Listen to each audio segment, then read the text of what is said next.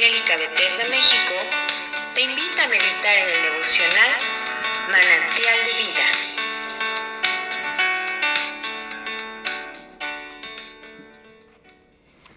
Soy el pastor Rafael Monroy y en esta oportunidad te invito a que me acompañes y que juntos podamos meditar en el capítulo 10 del libro del profeta Zacarías. Dice así la palabra del Señor.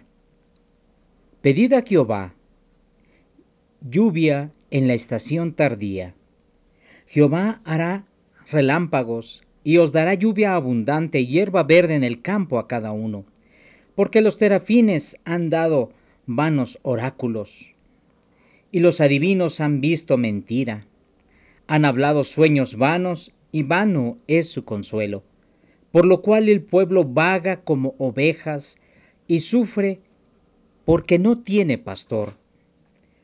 Contra los pastores se han encendido, se ha encendido mi enojo y castigaré a los jefes. Pero Jehová de los ejércitos visitará su rebaño, la casa de Jehová, y los pondrá como su caballo de honor en la guerra. De él saldrá la piedra angular, de él la clavija, de él el arco de guerra, y de él también todo apremiador.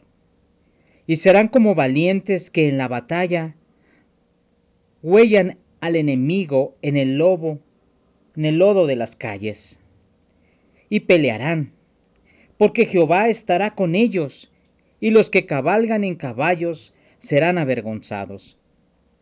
Porque yo fortaleceré la casa de Judá y guardaré la casa de José, y los haré volver porque de ellos tendré piedad, y serán como si no los hubiera desechado, porque yo soy Jehová su Dios, y los oiré. Y será Efraín como valiente, y se alegrará su corazón como a causa del vino. Sus hijos también verán y se alegrarán, su corazón se gozará en Jehová.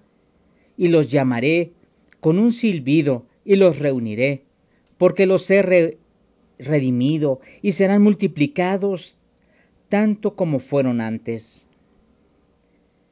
Bien que los esparciré entre los pueblos, aún en lejanos países se acordarán de mí y vivirán con sus hijos y volverán, porque yo los traeré de la tierra de Egipto y los recogeré de Asiria y los traeré a la tierra de Galaad y de Líbano, y no les bastará la tribulación pasará por el mar y herirá en el mar las ondas, y se secarán todas las profundidades del río, y la soberbia de Asiria será derribada, y se perderá el cetro de Egipto.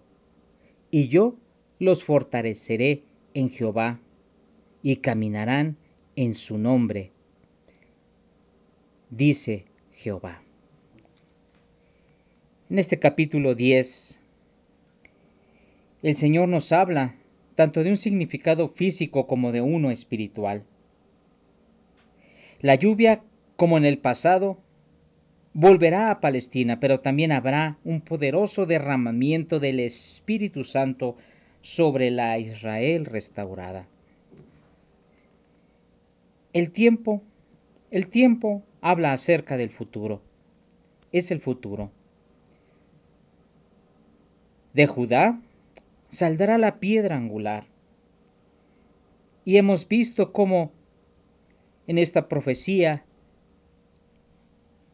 que fue anunciada antes del nacimiento de nuestro Señor Jesucristo, pudimos ver que se cumplió cuando nació nuestro Señor Jesucristo como esa piedra angular, una piedra la cual desecharon los edificadores. La piedra la cual ha venido a ser cabeza del ángulo, la piedra sobre la cual nosotros nos podemos parar y estar firmes. Pero si esa piedra cae sobre nosotros, esa piedra nos despedazaría. Por eso, por eso podemos nosotros estar alegres, por eso nosotros podemos ver cómo Dios fortalece a Judá y a Efraín. como el Señor fortalece a Israel, como el Señor nos fortalece a nosotros en este tiempo. Él, Él como nuestro pastor de pastores.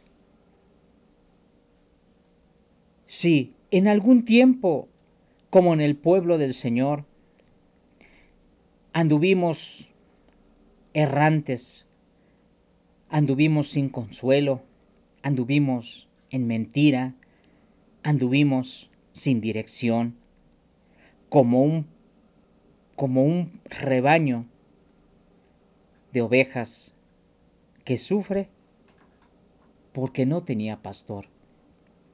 Pero el Señor ha venido a ser el pastor de pastores sobre nosotros. Él, el que ha caminado con nosotros.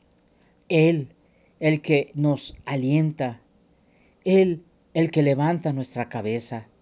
Él, el que nos pastorea y nos lleva a alimentarnos de pastos verdes.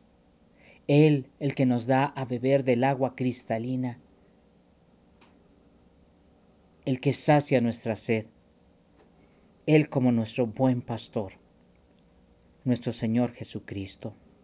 Pero dice el Señor que en esa promesa de bendición donde vendrá nuestro Señor Jesucristo como el Salvador, como la piedra angular, la piedra la piedra base, la piedra fundamental sobre la cual su iglesia es edificada.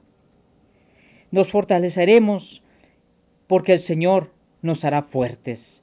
Él fortalecerá la casa de Jehová y guardará la casa de José. Y dice el Señor que nos hará volver, porque de nosotros tendrá misericordia. Y será como si nuestro Dios no nos hubiera desechado. Bendito sea el Señor que aunque tú y yo habíamos sido tratados como desechados por Dios a causa de nuestra maldad, a causa de darle la espalda, el Señor ahora nos dice que Él se volverá a nosotros como si no lo hubiéramos desechado. Y Él lo afirma y dice, porque yo soy Jehová, su Dios, y los oiré. Cuán importante es que tú y yo clamemos a Dios, que sigamos buscándole, no importan las circunstancias, no importa si ha sido difícil este tiempo, no importa si has perdido el trabajo, si has perdido la salud, si has perdido aquel ser que amas. A pesar de eso, busquemos a nuestro Dios. Él escuchará. Clamemos a Él porque Él escuchará. Clamemos a Él porque Él nos levantará. No importa las circunstancias que tú y yo hayamos vivido en este tiempo. Él ha prometido que no, que no se acordará de nosotros como alguien a quien ha desechado, sino como alguien a quien ama, como alguien a quien va a restaurar, como alguien a quien va a levantar como un valiente, para que estemos alegres. Y como sus hijos veremos, lo veremos y nos alegraremos pues nuestro corazón se gozará en Jehová por el consuelo, por la esperanza que Él trae a nuestras vidas. En este tiempo también nos habla la Escritura acerca de aquellos que profetizaron mal, aquellos que hablaron vanos oráculos, dice, aquellos que adivinaron con mentira, aquellos que soñaron sueños vanos, y que no hay consuelo. En este tiempo también hemos escuchado muy malas noticias, muy malas acerca de lo que acontecerá después de esto. Pero déjame decirte y déjame recordar algo que nuestro Dios hace.